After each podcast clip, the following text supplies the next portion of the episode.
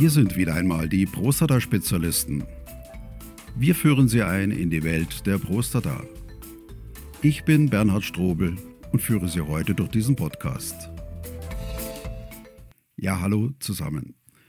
Schön, dass wir uns wieder hören. Und äh, ich lade Sie ein zu einem ganz besonderen Podcast. Besonders deshalb, weil ich ihn A heute alleine führe, ohne Dr. Florian Mayer.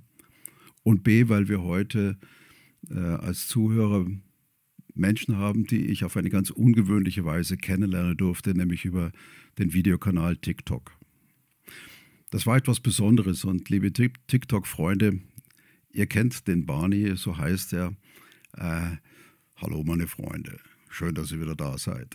Erkennt er die Stimme? Ja. Das alles war vor gut 14 Tagen ein kleiner ein kleiner Test, ein kleiner Gag, ein Spaß, eine Freude. Äh, Dr. Florian Mayer hat ein, ein Video gemacht, um äh, einfach Themen rund um die Prostata zu erklären. Und ich habe gedacht, ich mache einfach mal eine kleine Persiflage drauf und habe dann äh, das Video hm, genannt, wie wird man der beste Freund des Urologen? Da ging es um das Thema, wie kriege ich den PSA-Wert am schnellsten hoch. Und ich habe das Video dann auf TikTok eingestellt und ich gebe zu, ich habe TikTok überhaupt noch nichts am Hut gehabt.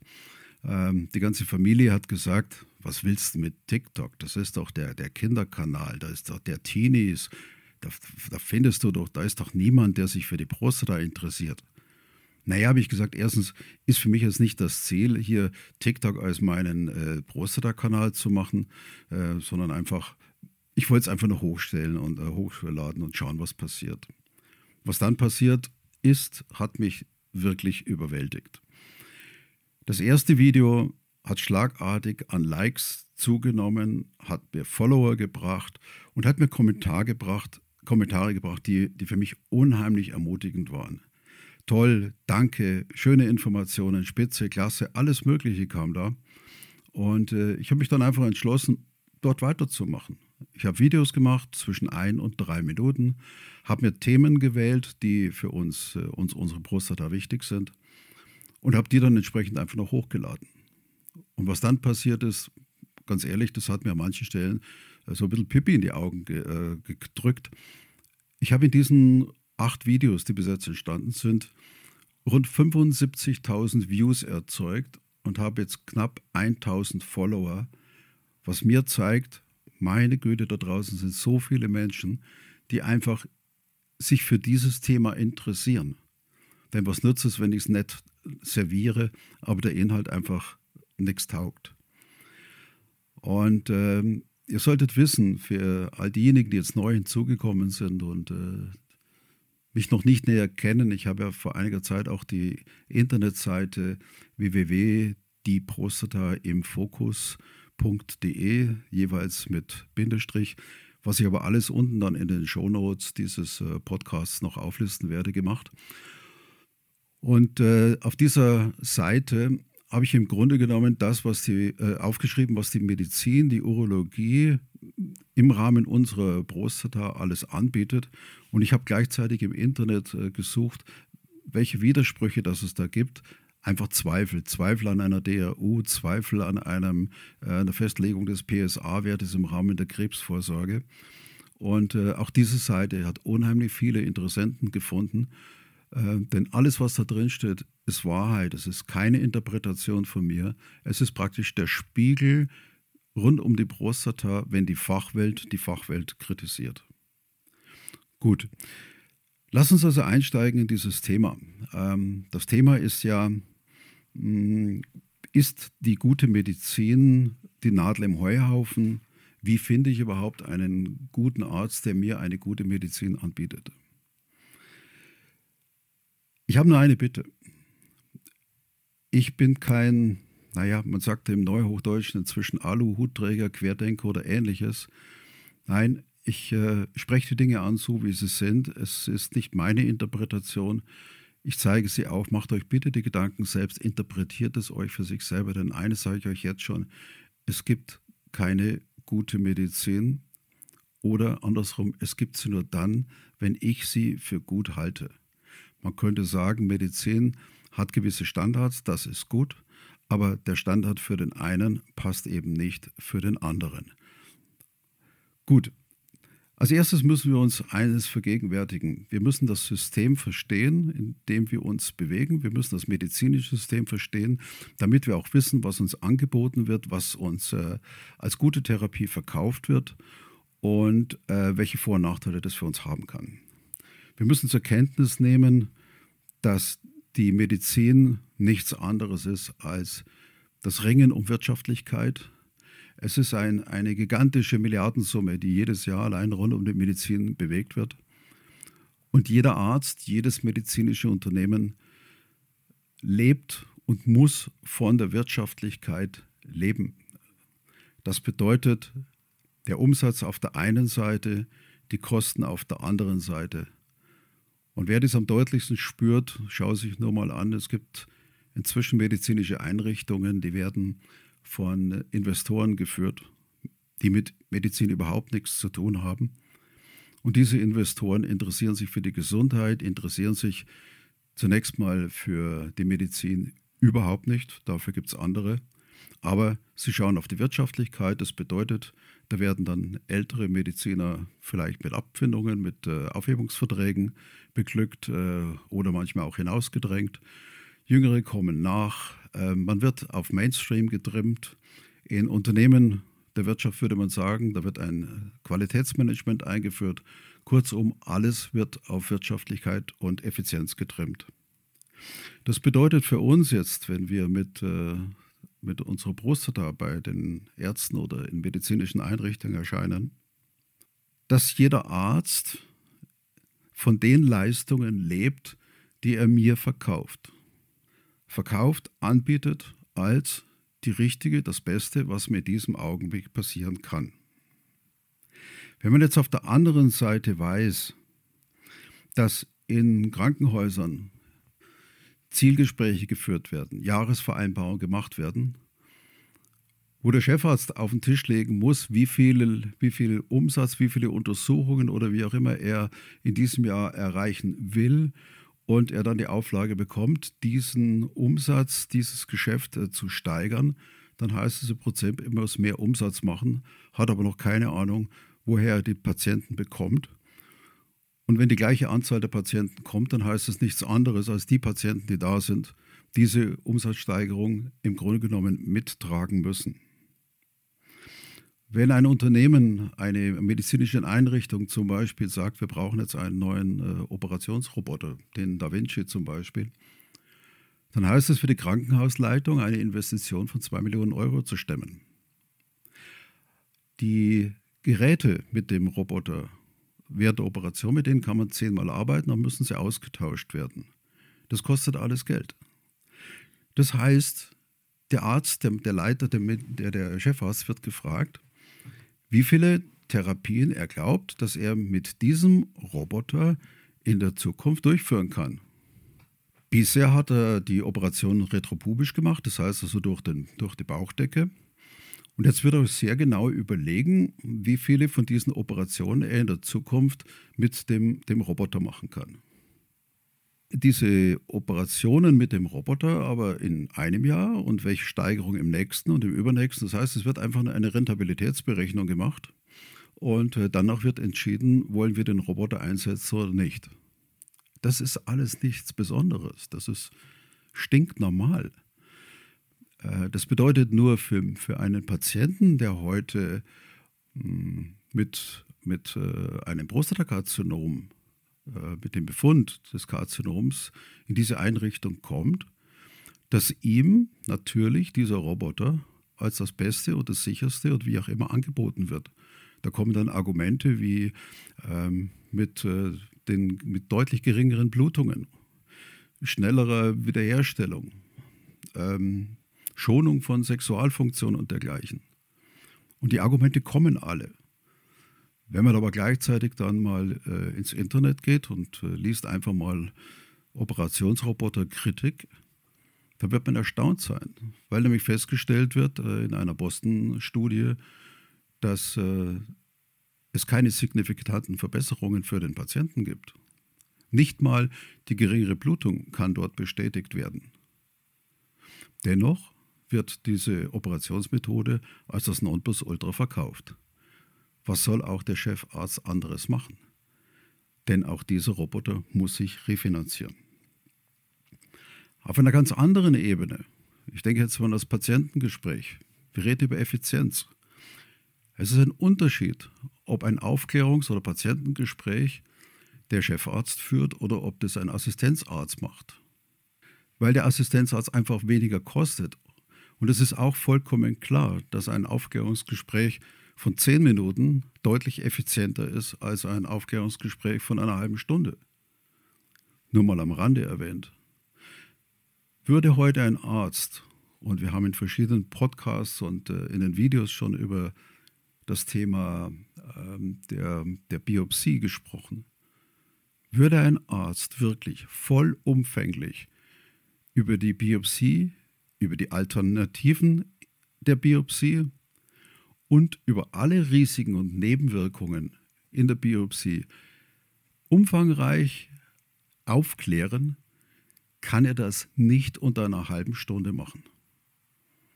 Geht nicht. Das heißt aber auch, er wird es nicht tun, er braucht es auch nicht, denn wenn er hernach nur eine einzige Form der Biopsie anbietet, macht es für ihn auch keinen Grund, alle anderen Biopsien mit anzusprechen, aber da komme ich dann später nochmal drauf. Es geht im Endeffekt um dein Geld, das Geld, das du als Privatpatient in Form deiner Versicherungsprämien einbezahlst. Es geht um das Geld, was du als Kassenpatient ablieferst über deine ähm, Krankenkassenbeiträge von dir und von deinem Arbeitgeber. Und diese, dieses Geld wird verwendet für Leistungen, die von einem, gesund, von einem gemeinsamen Bundesausschuss GBA festgelegt werden. Ich weiß, du hast dich äh, bestimmt schon hundertmal darüber geärgert, was eine Kasse übernimmt und was nicht. Wenn ich jetzt an die Prostata denke und an die Krebsvorsorge, dann muss man sich das mal auf der Zunge zergehen lassen, dass der Gesetzgeber sagt, alle Männer ab 45 wird eine Prostata-Vorsorgeuntersuchung empfohlen. Und das Einzige, was die Kasse dafür bezahlt, ist die digital-rektale Untersuchung. Nicht mehr. Selbst ein PSA-Wert, den du vielleicht haben möchtest oder ein PSA-Wert, äh, die Feststellung, ähm, die dir der Arzt empfiehlt, ist bereits eine Leistung, die du selbst bezahlen musst. Wenn ich mich umschaue, dann finde ich weit und breit keinen Interessenvertreter der Patienten. Wenn der GBA festlegt, welche Leistungen erbracht werden und welche nicht, und die Kassen es einfach bezahlen, dann kann es passieren, dass es euch oder dem System so geht wie mir, als ich aktiv mit meiner eigenen Prostata, ich hatte eine gutartige Vergrößerung der Prostata, also eine BPH. Und ich habe mit meiner Therapie, die ich Gott sei Dank bestens hinter mich gebracht habe und heute absolut vollständig davon genesen bin, äh, ich habe für meine BPH-Therapie selbst aus eigener Tasche Geld auf den Tisch legen müssen. Ich habe es selbst bezahlen müssen, weil meine eigene private Krankenversicherung äh, dies nicht übernommen hat. Ich habe mit dieser Therapie meiner privaten Krankenversicherung die Kleinigkeit von 10.000 Euro gespart.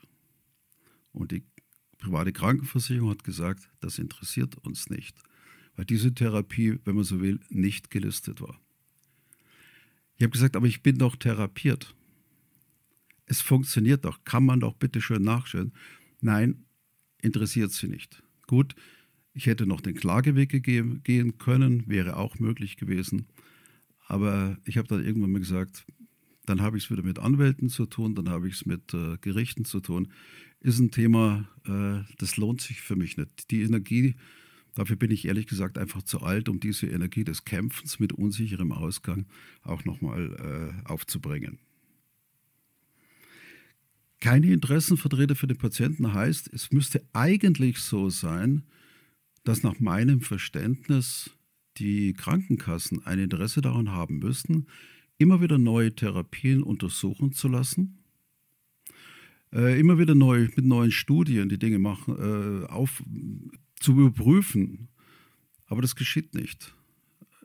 Die Krankenkassen wären eigentlich diejenigen, die wirklich das Interesse haben müssen, einfach aus dem Grund, äh, sie bezahlen ja. Normalerweise sagt man, wer, wer bezahlt, schafft an. Aber nein, das System hat sich bisher so wunderbar selbst geregelt und jeder versteckt sich im Endeffekt hinter dem anderen. Der eine sagt, ich therapiere nach Leitlinien, der andere sagt hier, äh, das, was erstattet wird, das macht äh, der GBA und die Kassen sagen, ja gut, was der GBA vorgibt, äh, das ist nun mal so und äh, dann wollen wir auch nicht dran rumrühren. Also wenn man so will, hat sich das System wunderbar in den äh, letzten Jahren oder Jahrzehnten entsprechend manifestiert. Wenn ich nun sage, dass, dass es im Endeffekt nur um das Thema Geld geht, dann müssen wir auch noch einen anderen ähm, Bereich anschauen. Wusstet ihr oder könnt ihr euch vorstellen, dass es in Krankenhäusern Onkologiebesprechungen gibt, bei denen im Ärztekreis diskutiert und besprochen wird, welche Leistungen man einem Menschen noch zukommen lassen kann, auch Menschen, die vielleicht nicht mehr lange leben, die auch noch abbrechenbar sind. Ja, das gibt es. Die Schwiegermutter meiner Tochter zum Beispiel, bei der wurde ein, ein Sarkom am Gesäß entfernt. Und äh, dieses hat bereits gestreut bis hoch in die äh, Lunge. Ich habe mich mit meiner, meiner Tochter unterhalten und auch mit Ärzten Rücksprache gehalten. Und die haben gesagt, wie lange ist es her, dass das Sarkom entfernt wurde und jetzt ist bereits, sind in der Lunge diese Metastasen. Hm, die Aggressivität ist so groß, dass die Wahrscheinlichkeit daran zu sterben praktisch bei 99, 100 Prozent liegt. Und die Empfehlung war, die Frau soll alles tun, was sie in ihrem Leben noch tun möchte, mit ihren Kindern, mit ihren Enkeln äh, ausgehen, spazieren gehen, alles, was sie noch lieb und heilig ist. Wenn sie das nicht tut, wird sie die meiste Zeit ihres restlichen Lebens entweder auf dem Weg vom und zum Krankenhaus verbringen oder äh, natürlich im Krankenhaus selbst. Und die Lebensqualität selbst wird unterirdisch werden. Sie hat sich danach gerichtet, sie hat es getan, sie ging nochmal zu einer Untersuchung zum Arzt und das Ende vom Lied war, sie hat sich vom Arzt überreden lassen, sie ging nochmal ins Krankenhaus, Sie bekam noch mehr mehrere Zyklen Chemotherapie und ist im Endeffekt an dieser Chemotherapie gestorben. An der Stelle, und das tut verdammt weh, stelle ich, stell ich mir wirklich die Frage, ja, hier hat die Medizin legitim gehandelt. Ob sie moralisch richtig gehandelt hat, ob es richtig ist, bei sterbenden Menschen noch alles Mögliche auszuprobieren, ähm, stelle ich mir einfach äh, in, Zweifel. Ich erlebe es auch immer wieder, dass Ärzte der Meinung sind, dass Patienten nicht in der Lage sind, eine Entscheidung treffen zu können zu einer bestimmten Therapie, weil die Patienten ja sowieso keine Ahnung haben. Ich glaube, das stimmt und ich glaube, das stimmt nicht. Ich erlebe es in den, in den Praxen, in Gesprächen mit, mit Ärzten, dass Menschen über ihre eigene Krankheit, über ihre eigenen Untersuchungsergebnisse oftmals so genauer Bescheid wissen als der Arzt, der zwar das medizinische Backgroundwissen hat und auch seine Erfahrung hat, aber diesen individuellen Patienten mit Sicherheit nicht so gut kennt wie ein wirklich informierter und engagierter Patient.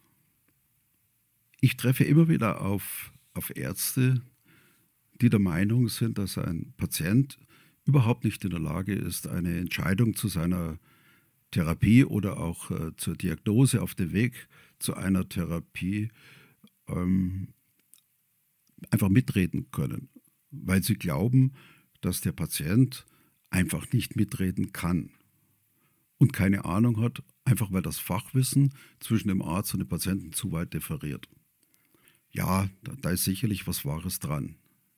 Ich erlebe aber auf der anderen Seite auch Patienten, die mit einer enormen Detailkenntnis zu ihrer eigenen äh, Krankheit, beim Arzt erscheinen und ihm im Grunde genommen sagen, was schon alles gemacht wurde, welche Ergebnisse dabei rauskamen. Das heißt, dass die im Prinzip den Arzt informieren über sich selber. Was heißt, der Arzt hat zwar das ganz große Wissen, aber dieses Detailwissen von äh, Patienten über ihre eigene Krankheit bewundere, bewundere ich immer wieder und äh, ich ziehe vor diesen Menschen diesen Hut, wie sehr sie sich um ihre eigene äh, Krankheit und äh, damit später auch über Diagnose und Therapie bemühen was an dieser Stelle wirklich kritisiert werden muss, ist, wenn diese Haltung eines Arztes dazu führt, dass einem Patienten eine Therapie aufgedrängt wird, als die allein richtige und am besten noch äh, heute und nicht erst morgen.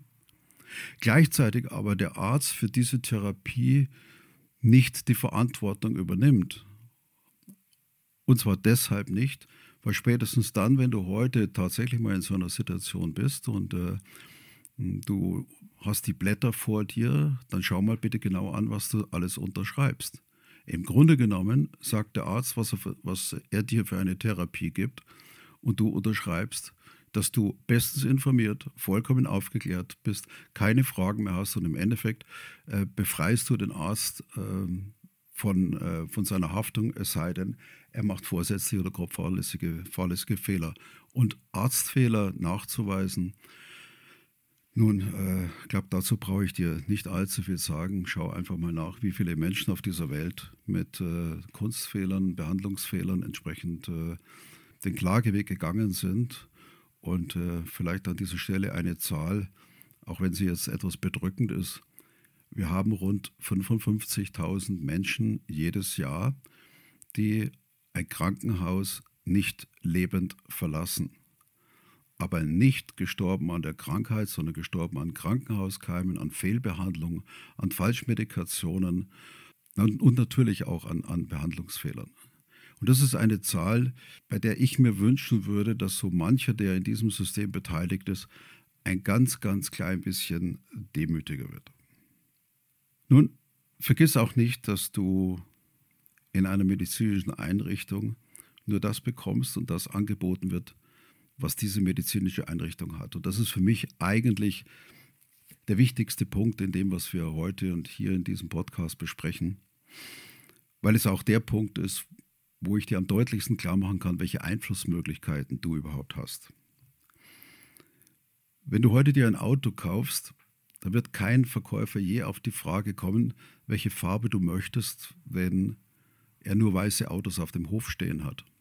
Wenn ich das mal übertrage auf äh, die Urologie, dann weißt du aus den Podcasts und den Videos, dass es verschiedene Arten von Biopsien gibt. Verschiedene Arten heißt, es wird zwar immer Gewebe entnommen, aber der Weg, wie medizinisches Gerät in die, Bio, in die Prostata kommt, ist eben ganz, ganz unterschiedlich.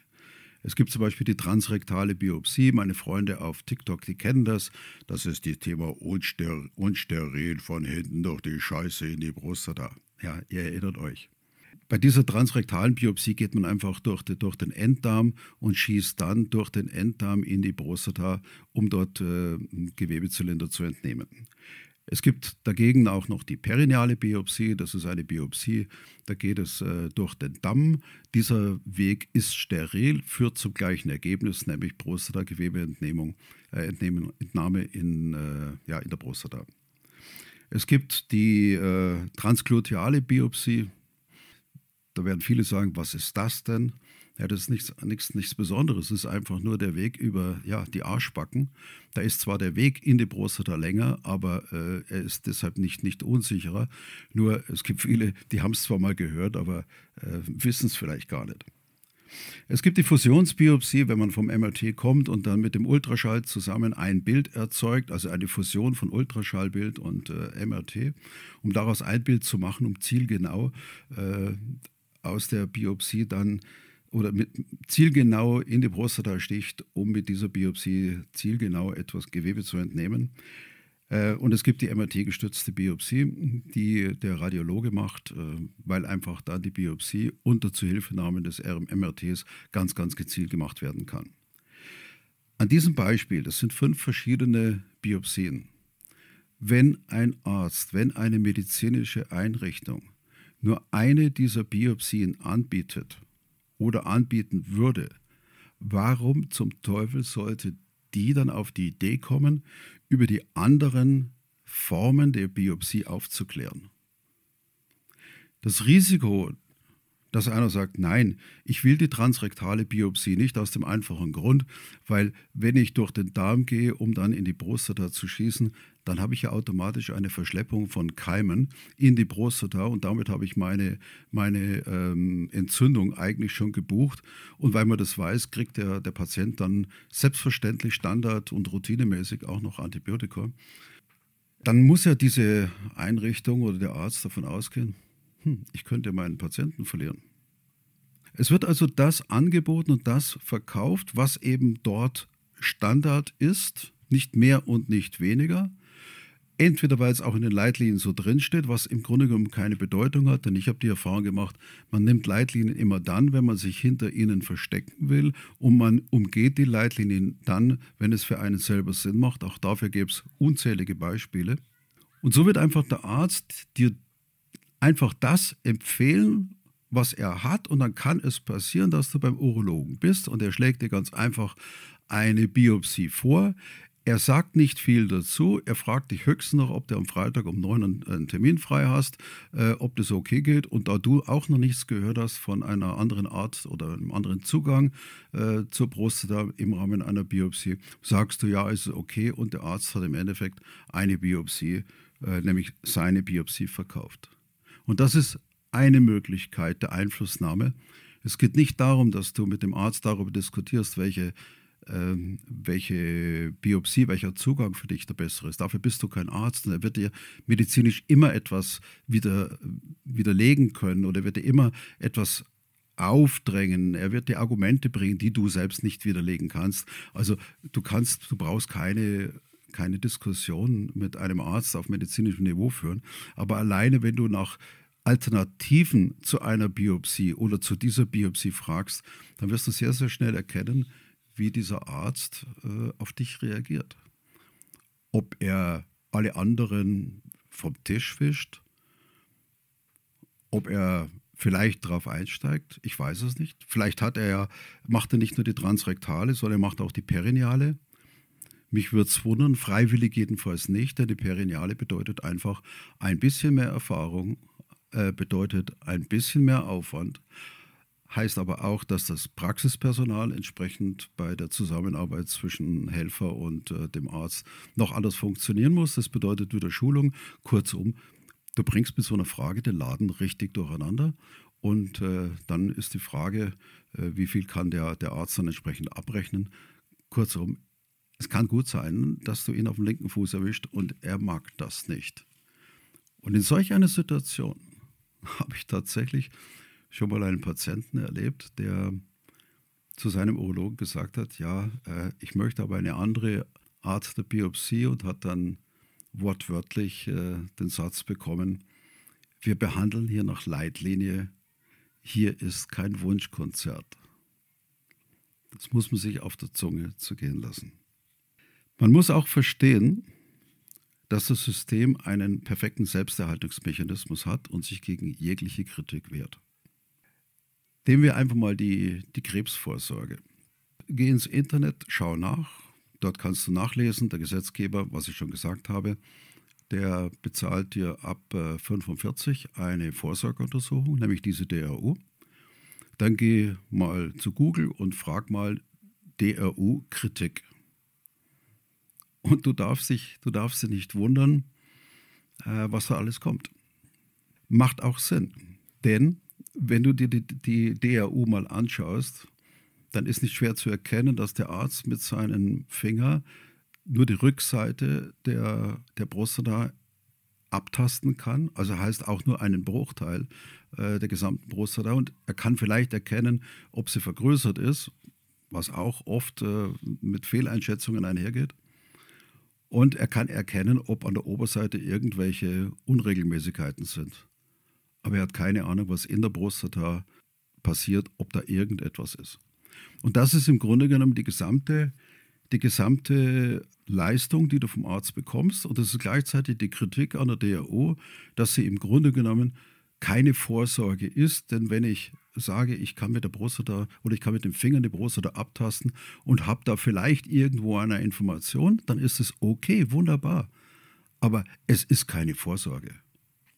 Wenn im Rahmen der Krebsvorsorge dann gesagt wird, okay, wir brauchen noch einen PSA-Wert, den du auch, wie schon gesagt, selbst bezahlen darfst, und du liest dann Kritik zum PSA in der Vorsorge, dann kommen die nächsten Fragezeichen. An dieser Stelle habe ich eine ganz, ganz dringende Empfehlung. Dr. Florian Mayer hat zu diesem Thema äh, PSA-Wert einen äh, Podcast gemacht. Der ist jetzt, ich glaube, zwei, drei Tage alt. Am Mittwoch, meine ich, ist er veröffentlicht worden. Ein relativ kurzer, aber ich glaube ein, ein sehr treffender Beitrag, wo es wirklich darum geht, über die Frage, wenn ich einen PSA-Wert habe, wie komme ich, was ist er, was macht er, welche Kritik gibt es daran und wie kann ich diesen PSA-Wert interpretieren und wie geht es dann entsprechend weiter. Florian Mayer als Mediziner kann es äh, hundertmal besser als ich. Hört einfach diesen Podcast an. Es lohnt sich, es lohnt sich wirklich. Wenn man allerdings nun einen Mediziner und zwar einen involvierten Mediziner in der Urologie darauf anspricht und sagt, hey du, lieber Professor, was sagst denn du zu dieser Kritik am DRU? Oder was sagst denn du zu dieser Kritik am PSA? Weißt du, da kommst du in eine Situation, wo er dir mit irgendwelchen Erklärungen und Studien erklärt, dass weder die DRU noch die Erhebung des PSA-Wertes in der Krebsvorsorge dass man auf beides in keinem Fall verzichten kann. Ähm, ja, was soll er anderes sagen? Soll er sagen, ja, stimmt, die DRU liefert ja ein paar Informationen, aber jetzt zu, zu, zu einer echten Krebsvorsorge, hm, naja, ist es, ist es vielleicht nicht geeignet. Oder soll er sagen, der PSA im Rahmen der Krebsvorsorge, ja, die, die Kritik ist berechtigt, man könnte natürlich auch darauf verzichten. Das kann er nicht. Wenn er das tun würde, würde er sämtlichen Urologen in Deutschland, die eine, eine Vorsorgeuntersuchung machen, aber derart eine, einen, einen Hieb in den Unterleib verpassen und würde denen von heute auf morgen Geld wegnehmen, Einnahmen, denn äh, es würde die DRU wegfallen, es würde die, die, die Biopsie wegfallen. Wohlbemerkt im Rahmen der Krebsvorsorge. Er kann es nicht. Und man darf nicht vergessen, bis zur derjenige, der den PSA-Wert überhaupt entdeckt hat, war die DAO die einzige Vorsorgemöglichkeit oder Vorsorgeuntersuchungsmöglichkeit für die, für die Krebsvorsorge. Das Ding hat Tradition. Und wenn ihr mal in eure Unternehmen schaut, in denen ihr so arbeitet, dann sieht man mal, wie Tradition manchmal das heute noch äh, gestaltet und wie alte Regeln von früher mit einer Vehemenz festgehalten werden, liegt vielleicht auch daran, dass Menschen mit äh, Veränderung so ohne weiteres äh, auch nichts anfangen können. Dieses Imperium, ich nenne es einfach mal so, man möge mir das verzeihen, ähm, mag, mag keine Kritik. Und man darf nicht das Imperium selbst fragen, was es zu dieser Kritik sagt, denn das Ergebnis ist klar, es gibt dazu ein sehr, sehr schönes Sprichwort, das da heißt, wenn du den Sumpf trockenlegen willst, darfst du nicht mit den Fröschen reden. Wir haben in unserer Medizin natürlich auch uns selbst. Und das dürfen wir nicht vergessen. Wie, wie selbst, wie stehen wir eigentlich selbst so zur Medizin, zum Arzt? Und müssen festhalten, dass wir natürlich auch sehr, sehr stark äh, mit einer gewissen Sozialromantik leben, die, die da heißt, ich möchte die beste Medizin und wenn es geht, soll das die Kasse auch noch übernehmen. So diese Vollversicherungsmentalität. Ich glaube, bei nüchterner Betrachtung und bei einer Ehrlichkeit zu sich selber ist diese Sozialromantik im Endeffekt nicht zu halten. Und man muss ganz ehrlich sagen, du kannst nicht jede Medizin bekommen, auch deshalb nicht, weil du nicht jede Medizin bezahlen kannst. Im Fußball sagt man, Geld schießt Tore. In der Medizin sage ich, die beste Medizin kostet viel, viel, viel Geld. Aber die beste Medizin oder die teuerste Medizin ist nicht wirklich zwingend die beste für dich. Denn wenn du dir vorstellst, dass du zu einer ganz bestimmten Behandlung aus einer tiefen Überzeugung bewusst Nein sagst, dann ist die beste Medizin deine Entscheidung gegen eine Behandlung und damit ist diese Nichtbehandlung die beste Therapie für dich. Verrückt? Ich glaube nicht. Schau dir die Olympischen Spiele an. Da gibt es einen, einen jungen Mann, der heißt Stäbler. Ah, was heißt jung? Ringer, über 30. Sein großer Traum, die Olympischen Spiele in Tokio. Seine Schulter lädiert. Eckgelenksprengung und viele, viele andere Probleme. Und er wurde von einem Journalisten gefragt, warum er nicht beim Arzt war, weil er sich nicht, warum er sich nicht behandeln lässt. Und er sagt, wenn ich jetzt zum Arzt gehe, weiß ich, dass er mich aus dem Verkehr ziehen will, weil aus seiner medizinischen Sicht eine Behandlung erforderlich wäre. Ich will es aber nicht. Ich will hier kämpfen. Es ist mein letzter Wettkampf, es ist mein letzter Kampf. Ich werde danach meine Karriere beenden. Und aus diesem Grund gehe ich nicht zum Arzt. Aus meiner Sicht eine perfekte Entscheidung. Aus medizinischer Sicht vielleicht eine Katastrophe. Frage, wer hat recht? Ich habe die Antwort für mich. Ich habe recht, weil ich bringe meinen Körper. Ich habe die Verantwortung für meinen Körper und die kann mir kein anderer abnehmen. Und deshalb ist die beste Entscheidung, die beste Medizin immer die Medizin, für die du dich entscheidest. Und wenn du heute aus irgendeinem Grund, was ich dir verdammt nochmal nicht wünsche, wenn dir irgendwann mal zu deiner Brust oder ein Karzinom festgestellt wird und du hast die Information, dass Lebenserwartung mit Karzinom und ohne Karzinom sich nicht wirklich groß unterscheiden oder vielleicht sogar gar nicht. Wenn du erfahren hast, dass es weiß Gott, wie viele Menschen gibt, die mit einem Karzinom ein langes, glückliches Leben führen, weil nämlich nicht jedes Karzinom behandelt werden muss. Wenn du all diese Entscheidungen hast und du triffst für dich eine Entscheidung, dich nicht behandeln zu lassen, dir nicht die Brust rausnehmen zu lassen, dann kann es sein, dass diese Entscheidung in einer Nachbetrachtung falsch ist. Aber du hast auch keine Gewähr dafür, wenn, du, wenn die Behandlung trotzdem durchgeführt wird, dass am Ende sich bei dir keine Rezidive einstellen und auf gut Deutsch die ganze Scheiße wieder von vorne geht, losgeht. Wir beide sind keine Hellseher. Wir wissen nicht, was uns die Zukunft bringt und wir wissen nicht, wie sich eine Krankheit entwickeln kann und äh, dass Ärzte sich bei, bei Diagnosen und Prognosen vor allen Dingen unheimlich schwer tun, äh, das wissen wir beide. Aber dieses ist unsere Entscheidung. Das nehmen wir in Kauf. Wir müssen wissen, was wir tun. Wenn du heute zu deinem Pro, äh, Urologen gehst, weil du mit deiner Brust da ein Problem hast, entweder weil du nur eine Vorsorge haben möchtest oder du hast keine Beschwerden, oder weil du eine äh, benigne Prostatahyperplasie hast, also eine gutartige Vergrößerung, oder weil du eine Prostatitis hast oder vielleicht sogar ein, ein Prostatakarzinom, dann hast du zunächst mal alle Möglichkeiten, dich über diese, diese Krankheiten zu informieren. Du kannst dich informieren über die Symptome. Du kannst dich informieren über die Wege der Diagnose. Du kannst dich informieren über die Diagnose selbst, also auch, auch über, die, über den Weg zur Diagnose, über das Thema äh, Biopsie, über PSA. Du kannst über alles die Informationen holen und nutze diese Stärke, dass es wohl keine Generation gab, welche die Chance hatte, sich so umfassend zu informieren wie wir heute. Nimm das Internet, geh auf YouTube, schau dir die Podcasts oder hör dir die Podcasts an, lies Bücher, ähm, schau dir Rezensionen an von, von, von Ärzten, deren Bewertungen. Aber vorsichtig. Bewertungen können einerseits gekauft werden, das ist auch ein, ein Thema Marketing. Amazon kennt dieses Problem. Und andererseits darfst du eines nicht vergessen, in der Regel schreiben Menschen dann eine Bewertung, wenn sie mit jemandem nicht zufrieden sind.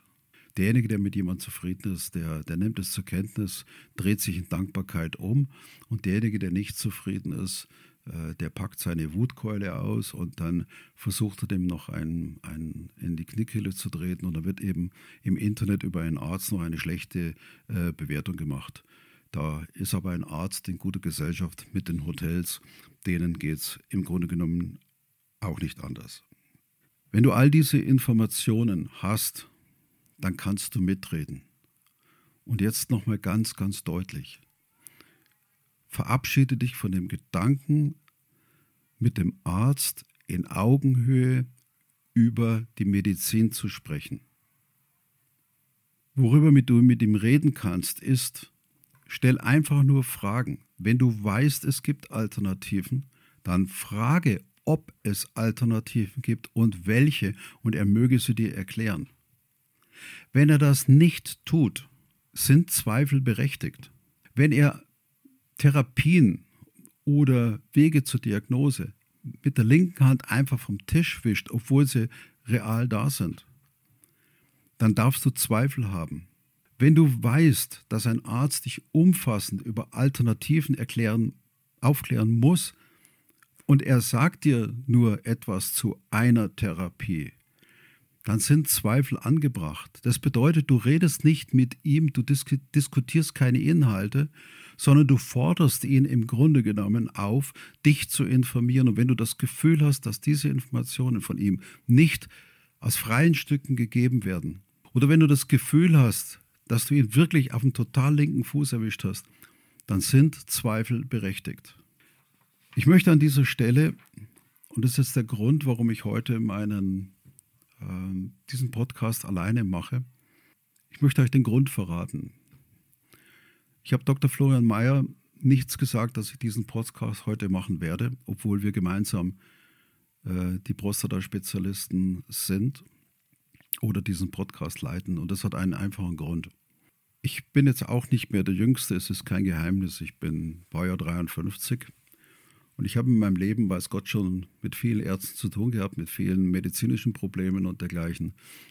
Unfällen, Sportverletzungen, alles ist heile geblieben. Ich habe Florian Mayer nicht eingeladen, weil der Grund, warum wir diesen gemeinsamen Podcast machen, er selbst ist. Und wenn man so will, dann, dann widme ich diesen Podcast äh, Florian Mayer. Als ich seinerzeit mit meiner BPH zum Urologen ging, dann hat er einfach nur das Übliche gemacht. Ein äh, bisschen Ultraschall. Klar, ich durfte auch schon pinkeln, bevor ich überhaupt meinem Arzt erzählt habe, äh, was mir überhaupt fehlt. Das war schon der erste Umsatz, den er gemacht hat. Ich gönne es ihm. Und ähm, dann hat er mir einen Ultraschall gemacht, dann hat er mir ein äh, Röntgenbild gemacht von meiner, von meiner Prostata, was auch schon sehr fraglich ist. Denn wenn man heute einen Radiologen fragt, warum ein Röntgenbild nach einem Ultraschall, dann kriegt man auch keine vernünftige Antwort. Aber habe ich auch hier vielleicht ihn ein bisschen mitfinanziert und das Gerät, was da steht, musste auch behandelt werden. Ich bin dann als einer von vielen, vielen Patienten, die im Wartezimmer äh, waren, abgearbeitet worden. Der nächste bitte, Herr Strobel, und rein und raus und fertig. Und ich bin auch nach Hause gegangen und hatte irgendwo auf der Rückfahrt das Gefühl, einem unheimlich sympathischen Arzt begegnet zu sein, aber im Grunde genommen nichts erfahren habe, außer a, meine Prostata ist groß, b, meine Beschwerden, die ich zu meiner Prostata hatte, werden mit Sicherheit nicht besser und irgendwann werde ich um eine Therapie herumkommen. Und ich sage, welche Therapiemöglichkeiten habe ich? Und er sprach nur von der TURP, der transurektalen Resektion der Prostata. Das heißt also mit der Schlinge durch die Harnröhre die Harnröhre am Übergang zur Blase trichterförmig erweitern. Ich habe das zur Kenntnis genommen, obwohl ich auch hier schon Schmerzen hatte in den Gedanken. Und äh, ich habe mich dann zu Hause hingesetzt und habe mal äh, Google bemüht, Turb, was sagt denn Turb und so weiter alles. Und dann habe ich gelesen, gelesen und gelesen und bin bei Nebenwirkungen angekommen. Und da gibt es ein sogenanntes Tour-Syndrom. Und dieses Tour-Syndrom hat wohl etwas damit zu tun, wenn äh, Flüssigkeit zur, zur, zur Spülung, zur Vermeidung von Infektionen in die Blutbahnen kommt, dann kann es zur Benommenheit, Orientierungsverlust kommen und zu einer vorübergehenden Lebensbedrohung. Ich bin am, zu anderen Ärzten gegangen und habe gesagt, was ist bitte ein Tour-Syndrom? Und da haben mich einige ganz mächtig angeschaut und gesagt, wissen wir nicht. Und ich mache jede Wette.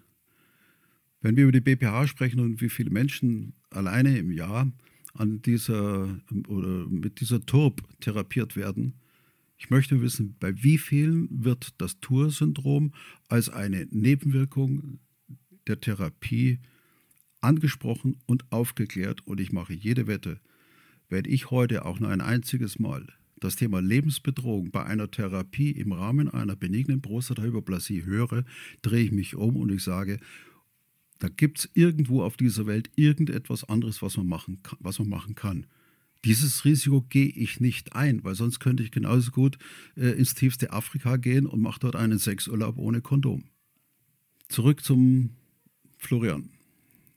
Ich habe den Florian dann irgendwann mal kennengelernt und äh, als ich dann zu ihm kam, hm, habe ich ihm meine, meine Beschwerden beschrieben. Und er hat mir nichts über die Prostata erzählt. Der hat mir nichts erzählt, was es bedeutet, wenn eine Prostata größer ist. Er hat sich für mich interessiert. Er hat äh, mir Fragen gestellt, wie es mit meinen Lebensgewohnheiten ist, äh, wie ich esse, was ich trinke. Er hat nach meinem Gewicht gefragt. Also kurzum, er hat sich für mich einfach interessiert. Die Beschwerden, die ich hatte, habe ich ihm geliefert. Und irgendwann kamen wir an den Punkt, wo ich gesagt habe, Herr Dr. Meyer, wie geht es jetzt eigentlich weiter?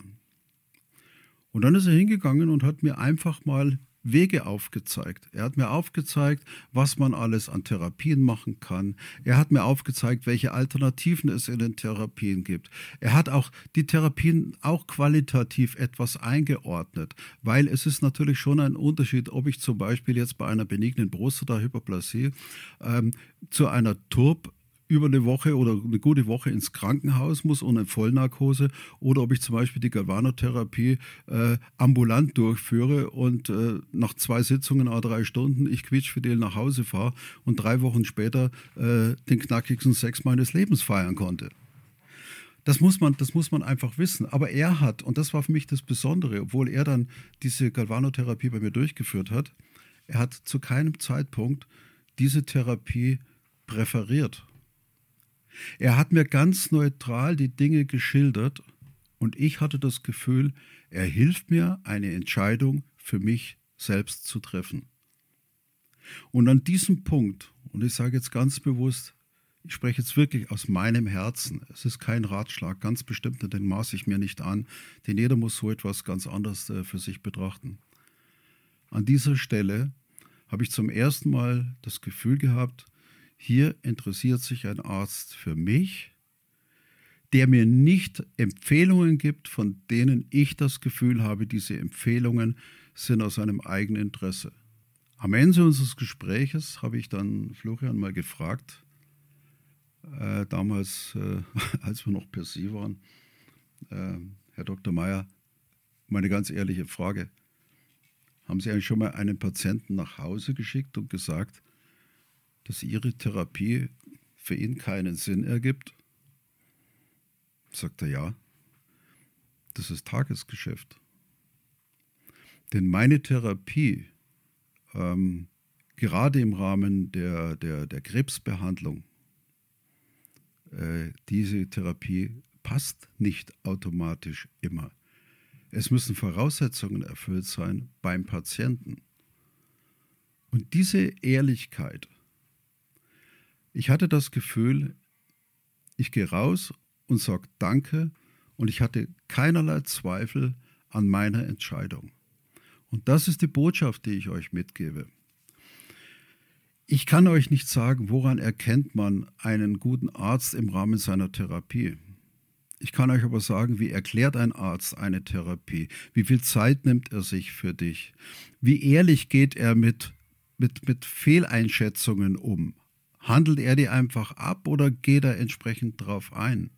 Es sind so Kleinigkeiten. Ich sitze in einem Wartezimmer und ähm, bei einer Internistin und äh, die, die rennt an mir vorbei, obwohl ich der Einzige war, der im Wartezimmer ist. Sie hat mich gesehen, kein Nicken, kein Gruß, kein gar nichts. Ja, kann man sagen, es sei doch nicht so eitel. Ich weiß nicht, ich habe das Gefühl, wenn ich jemanden sehe, dann nicke ich einfach mal zu und, und sage Hallo und Servus oder wie auch immer. Auch wenn ich beschäftigt bin. Komme ich allerdings dann ins, ins Besprechungszimmer, dann muss ich sagen, war perfekt. Ich hatte das Gefühl, ich war der Einzige auf dieser Welt. Ich kann es nicht begründen, ich kann oder ich kann es nicht anders erklären. Es ist einfach mein Gefühl, was ich dort entwickelt habe. Und deshalb meine Botschaft an euch. Wenn ihr mit eurer Prostata irgendein Problem habt, macht euch schlau, informiert euch. Redet mit dem Arzt nicht über medizinische Themen im Sinne von, wer hat Recht. Fragt ihn nach Alternativen, beobachtet ihn, hört zu und schaut ihn immer wieder an, wie reagiert er auf euch und entwickelt ein Gefühl, wie viel bin ich ihm eigentlich als Mensch wert oder ist es ihm eigentlich scheißegal, wer ihm da gegenüber sitzt. Hauptsache ist, die Prostata lässt er hier für viele Behandlungen und im Endeffekt für eine Operation. Wir kommen langsam zum Schluss von diesem Podcast. Aus diesem Grunde ist es mir ein wirklich inneres Bedürfnis, dir, lieber Florian, auf diesem Weg einfach Danke zu sagen, weil du mir ganz persönlich ein Bild gegeben hast von einem Arzt, dem ich vertrauen kann. Und du hattest das Können oder das Glück oder beides, dass diese Therapie bei mir einfach nur funktioniert hat. Vielleicht hat sie auch deshalb funktioniert, weil ich das entsprechende Vertrauen hatte. Vielen, vielen Dank, lieber Florian. Aber ich sage euch allen, es geht hier nicht um Florian, sondern es geht in diesem Fall um mich, wenn ich aus diesem äh, Gedanken keine Mördergrube mache, sondern einfach nur sage, das ist für mich ganz persönlich in meinem Alter mit meinen Erfahrungen das Bild, so wie ich gerne behandelt werden möchte. Und deshalb, liebe Freunde, ist das Thema gute Medizin ist die gute Medizin die Nadel im Heuhaufen? Vielleicht, vielleicht auch nicht. Es liegt an dir, mit wie viel Neugierde, mit wie viel Interesse du bereit bist, diese Nadel zu suchen. Und mein letzter Gedanke an dich, was immer ein Arzt auch tut, du wirst irgendwann aus seinem Leben verschwinden. Er hat in diesem Fall bei deiner Prostata irgendetwas hinterlassen oder nicht hinterlassen. Du kannst es drehen und wenden, wie du willst. Es ist deine Prostata, die du mit dir rumträgst. Und zwar ein ganzes Leben lang. Und wie Florian so schön sagt, jede Stunde, jeden Tag, jede Woche und jedes Jahr bis an dein Lebensende. Mein Vater ist 1973 an der Prostata operiert worden. Ich vermute, es war irgendeine Schälung. Ich vermute, es war eine Turb. Ich vermute, er hatte damals auch eine BPH. Und meine Mutter sagte noch kurz vor ihrem Tod, da war sie 95, seit dieser Zeit hatte ich keinen richtigen Mann mehr. So lange hat er dieses Thema mit sich rumgetragen und so lange hat dieses Thema deren Beziehung beeinflusst. Also, hey, Kopf hoch gibt dem Doktor keine Schuld, gibt äh, dem System keine Schuld. Es ist, wie es ist und äh, es liegt an dir, was du daraus machst. Ich wünsche dir für deine Prostata alles Gute für die Zukunft. Ich würde mich freuen, wenn du diesen Kanal weiter abonnierst, wenn du in verschiedene andere Podcasts auch mal reinhörst und mal reinschaust, was es da so alles an Informationen für dich gibt. Vieles ist da drin. Und an alle meine Freunde da draußen, Hey mein Freund, wir hören uns bestimmt wieder mit einem anderen Video, zu einem anderen Thema. Und ich habe dir versprochen, das nächste ist die BPH, die Männerkrankheit, die Volkskrankheit der Männer. Ja, das ist der Barney auf TikTok. Vielleicht komme ich auch irgendwann mal auf Instagram. Ach, mal schauen, ich weiß es noch nicht. Freue dich also auf die nächsten Videos auf TikTok. Kling dich ein, folge uns auf diesem Kanal und mach's einfach gut. Treu, treu, treu an deine Brust. Da ich wünsche dir einen schönen Tag, einen schönen Abend, wann immer du diesen Podcast hörst.